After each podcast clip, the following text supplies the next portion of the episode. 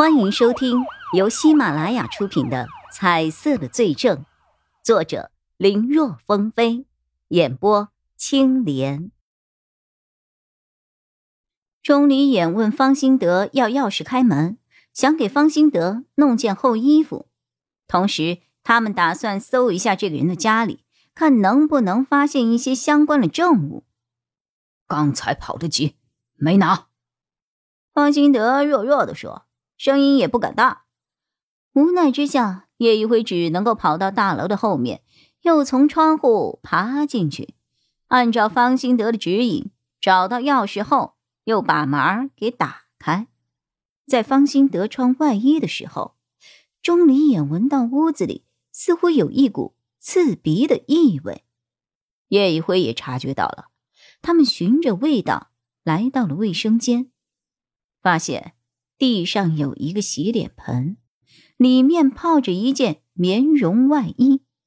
看来刚才方兴德正在洗衣服，看起来没什么问题。只是这个味道对早些时候才受过刺激的叶一辉来说太熟悉了。难道是血？叶一辉看不到颜色，他只能够通过味觉和嗅觉来判断。但跟着一起来的钟离眼就不一样了。当他进门看到那个盆子里的衣服后，惊了：这么红的水是血吧？这些血都是怎么弄的？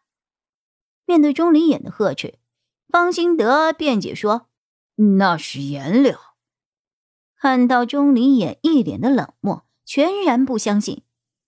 呃，他知道自己这个说法太幼稚了。于是改口：“呃，这是我自己的血，刚才不小心被划伤了，所以准备洗衣服。”可是这个人身上完全没有任何伤口，哪儿来的血啊？再问方兴德，他就支支吾吾说不出个所以然了。钟离眼也不废话，等人穿好衣服，他和叶一辉就连人和现场找到了疑似沾满血迹的衣物。还有几双跟现场鞋印有些相似的运动鞋，通通带回了警局。怎么啦？一直皱着眉头。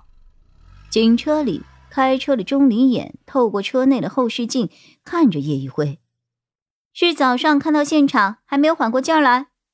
啊，没什么，在想案子。见叶一辉没有打算说下去，车里又有个重要嫌疑人在场。钟离眼也不好继续多说，可叶一辉的心里却一直翻腾。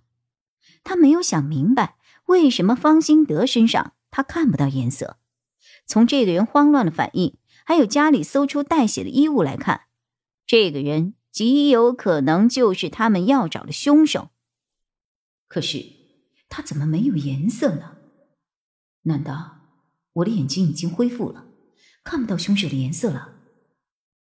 叶一辉的心里有些失落，他本来指望通过这双眼睛去抓获一个一个的犯罪分子，尤其是当年他父母案子的凶手。警方至今都没有查到他的身份，再加上案子都过去了二十多年了，如果没有非常的手段，查起来是十分艰难的。没有想到自己还没有开始查，这眼睛就看不到颜色了。不管有没有这双奇妙的眼睛，我都必须查。有固然好，没有也不会影响我的决心。最多只是需要花费一些时间和精力罢了。只是这样一来，凶手又要多逍遥一些时候了。如此胡思乱想之中，两人带着方兴德回到了警局。我先把他带到审讯室，你把物证交给高法医吧。让他化验对比一下，这个证据如果固定了，这个人不管怎么狡辩也没用。两个人商量好之后，分头行事。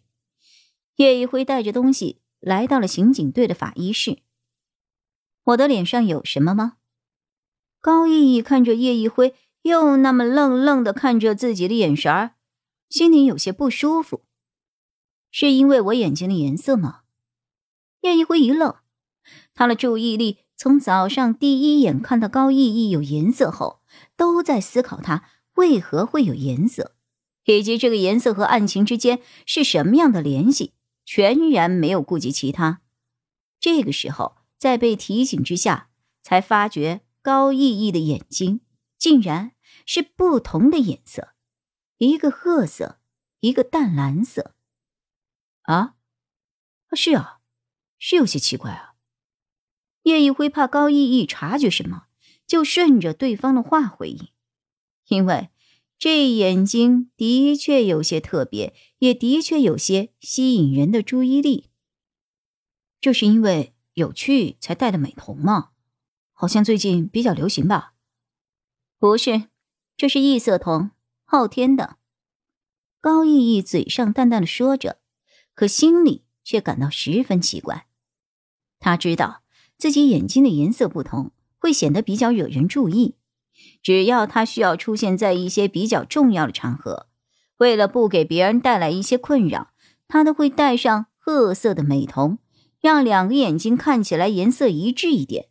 除此之外，平时的他都这样保持自我，因为只是眼睛颜色不同而已，没有必要太过于遮遮掩掩。上次处理毕盖厄案子的时候，他没有戴美瞳。按理来说，叶一辉要是觉得奇怪，上次这个人就应该有反应了呀。回想起来，那一次两个人还有一刻擦肩而过之时，对方当时只是很礼貌的打了招呼，从头到尾完全没有注意他眼睛颜色不一样啊。即便说。那次因为只是一晃而过，没有注意。那早上呢？他同样没有戴美瞳，当时都要互相握手了，难道没有看到眼睛颜色不同吗？高逸逸有些奇怪，他发现叶一辉的反应，仿佛是第一次才看见他的眼睛是异色一样。这是怎么回事呢？两人完全不知道彼此心中各有盘算。叶一辉将物品交给高逸逸后，就走开了。本集播讲完毕，感谢收听，更多精彩内容，请在喜马拉雅搜索“青莲嘚不嘚”。